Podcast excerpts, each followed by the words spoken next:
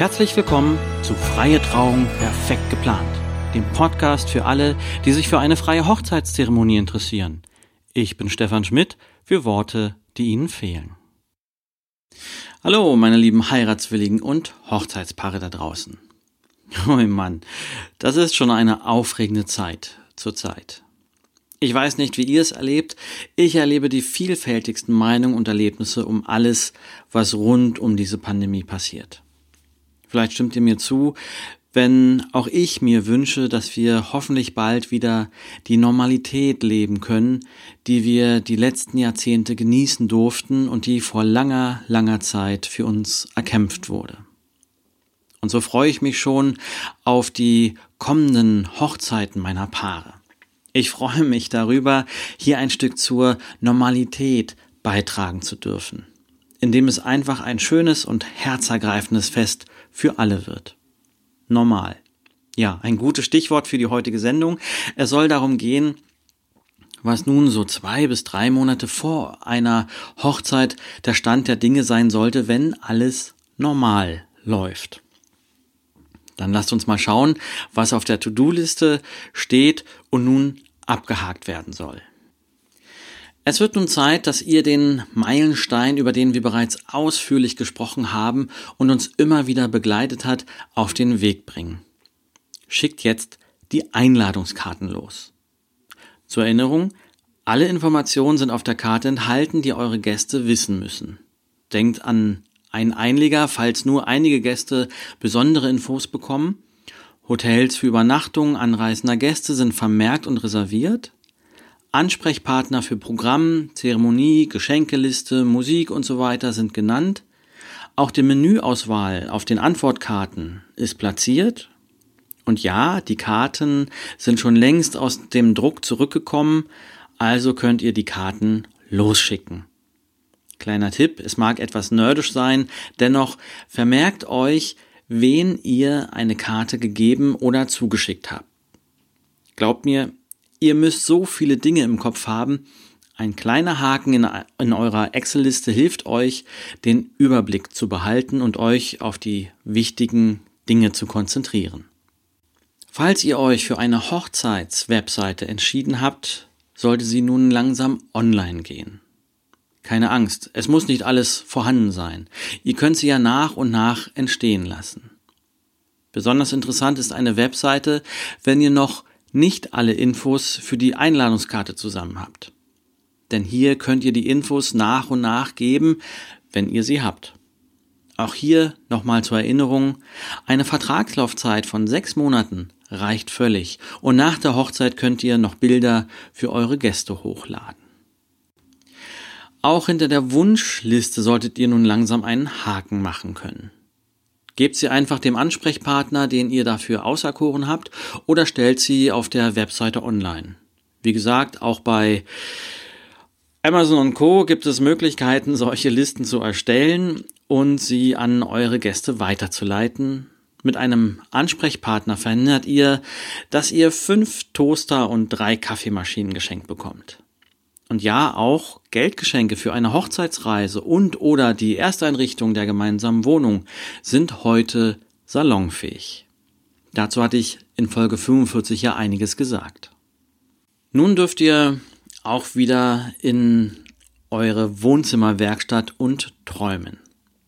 Wie soll denn euer Traumhochzeitstag aussehen? Über viele Elemente habt ihr euch bereits Gedanken gemacht und darüber gesprochen. Nun ist es Zeit für einen ersten Ablaufplan. Nein, es geht nicht darum, dass ihr euch selber unfrei macht und einen Ablaufplan nachjagt. Es geht darum, wann was stattfinden soll, damit auch Location und Dienstleister, eure Gäste und eure Familie sich darauf vorbereiten und einstellen können, wann ihr euch was wünscht. Übrigens, darum spreche ich häufig mit meinen Paaren beim Erstgespräch und auch später noch, welche Gestaltungsmöglichkeiten es hier gibt. Auch hier wieder zur Erinnerung.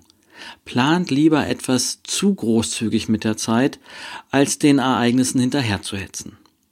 Wir haben es damals auch genossen, dass wir mehr Zeit für Bilder und den ein oder anderen ungeplanten Kaffee hatten. So fanden wir unseren Tag trotz der vielen Ereignisse als recht entspannt. Wenn ihr unsicher seid, dann holt euch hier Hilfe. Bei euren Trauzeugen, bei der Location oder einem erfahrenen Redner wie mir. Und wenn ihr schon bei der Tagesplanung seid, die Zeremonie darf nun auch angedacht werden. Ich selber nehme mir die Zeit mit jedem Paar, um über den Ablauf in einem besonderen Termin zu sprechen, entlang zu gehen und durchzufühlen. Ja, ich liebe Events, ich liebe Abläufe und ich liebe Planungen. Wenn ihr also den Tag und die Zeremonie von Anfang an plant, seid ihr bestens vorbereitet. Auch über die Ringe haben wir ausführlich gesprochen. Zwei, drei Monate vor eurer Zeremonie ist eine gute Zeit, um die Bestellung aufzugeben. Denkt daran, dass die Gravur durchaus etwas mehr Zeit brauchen kann und falls etwas mit den Ringen oder der Gravur nicht stimmen sollte, habt ihr noch genügend Zeit, Ausbesserungen in Auftrag zu geben.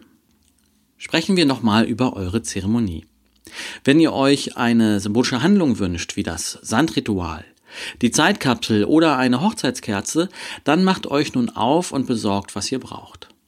In den entsprechenden Folgen 10 und 22 bis 24 habe ich euch die insgesamt 10 symbolischen Handlungen beschrieben und welches Material ihr braucht. Wenn ihr eine solche Symbolik weiterentwickelt und aus der Zeitkapsel ein Bild mit Holzplättchen macht, sehr gut. Schaut euch um, wie ihr all diese Dinge, äh, wo ihr all diese Dinge herbekommt. Ich bin sicher, ob online oder vor Ort, ihr bekommt das, was ihr sucht. Nun wird es auch Zeit, dass ihr euch weiter Gedanken über Dekorationen und Gastgeschenke macht. Eben die kleinen, liebevollen Dinge, die euer Hochzeitsfest sehr persönlich und individuell und unvergesslich werden lassen. Nicht vergessen, euer Budget hier nochmals zu erweitern mit den neuen Ideen, die ihr gesammelt habt. Ihr habt zwar lange im Vorfeld ein oder mehrere Hotels für eure Gäste angesprochen und reserviert. Ihr habt es in der Einladungskarte für eure Gäste notiert. Geht nun mit einem einfachen Anruf im Hotel sicher, dass auch alles wie besprochen läuft. Dieser Doppelcheck äh, bringt euch Sicherheit und Ruhe in die Planung. Falls ihr euch für einen Polterabend entschieden habt, solltet ihr nun so zwei bis drei Monate vor der Hochzeit mit der Planung beginnen. Keine Sorge, es muss nicht so aufwendig wie eure Hochzeit sein. Auf der anderen Seite ist es auch etwas mehr Aufwand als für eine Geburtstagsparty. Je nachdem, welche Personenkreise ihr einladet. Sind es wenige Freunde, Nachbarn und Arbeitskollegen, ist es etwas anderes, als wenn der Schützenverein des Dorfes kommen wird. Ich persönlich war auch schon auf einem Polterabend mit mehr als 100 Leuten. Eben der Freiwilligen Feuerwehr und des Schützenvereins des Dorfes, Nachbarn und Kollegen. Im Prinzip habt ihr mit euren Hochzeitsvorbereitungen schon tolle Strukturen für die Planung des Polterabends gelegt. Essen, Trinken, Musik, Sitzplätze, Deko und noch die ein oder andere Besonderheit. Und schon kann der Polterabend losgehen. Ich bin mir sicher, dass ihr viele Hilfe von euren Freunden bekommt. Einfach nur fragen, mit der Planung und mit den Listen kennt ihr euch ja nun schon aus. Oh ja, und die Sache wollte ich auch noch angesprochen haben. Die Kleider für Blumenkinder. Kinder haben solche Sachen wohl gewöhnlich nicht im Kleiderschrank. Warum auch? Sprecht einfach mal mit den Eltern, wie ihr das gemeinsam organisieren könnt. Sicherlich ist ein Kostümverleih oder eine Hochzeitsschneiderei eine gute Adresse, wo euch geholfen werden kann. Als letzter Punkt für heute kontrolliert euer Budget. Was ist dazugekommen, an das ihr vorher nicht gedacht habt? Wo liegt ihr gut im Plan?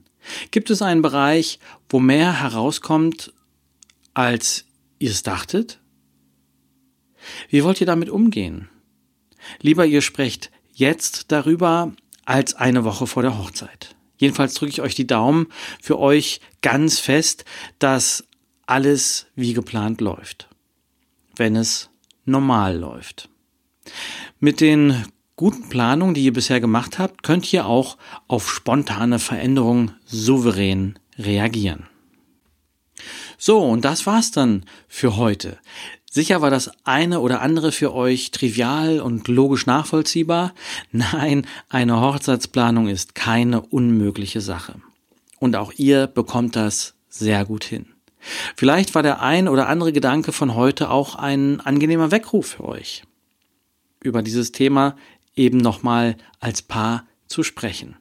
So oder so, wieder ein toller Moment, wie ihr als Paar zusammenwachst. Falls ihr noch weitere Fragen zu diesem Thema habt oder mir von euren, ihr mir von euren Erfahrungen berichten wollt oder euch noch andere Punkte wichtig waren, die ich noch nicht genannt habe, dann schreibt mir an podcast.freier-redner-essen.de. Ich freue mich, wie immer von euch zu lesen und natürlich freue ich mich über eure Bewertung, wo immer ihr diesen Podcast hört. Dann freue ich mich darauf, wenn ihr in zwei Wochen wieder dabei seid. Dann kommen wir langsam auf die Zielgerade und sprechen über den Planungsstand circa einen Monat vor der Hochzeit. Bis dahin eine gute Zeit. Genießt die Frühlingstemperaturen und den wunderbar wechselhaften April. Euer freier Redner aus Essen, Stefan Schmidt, für Worte, die Ihnen fehlen.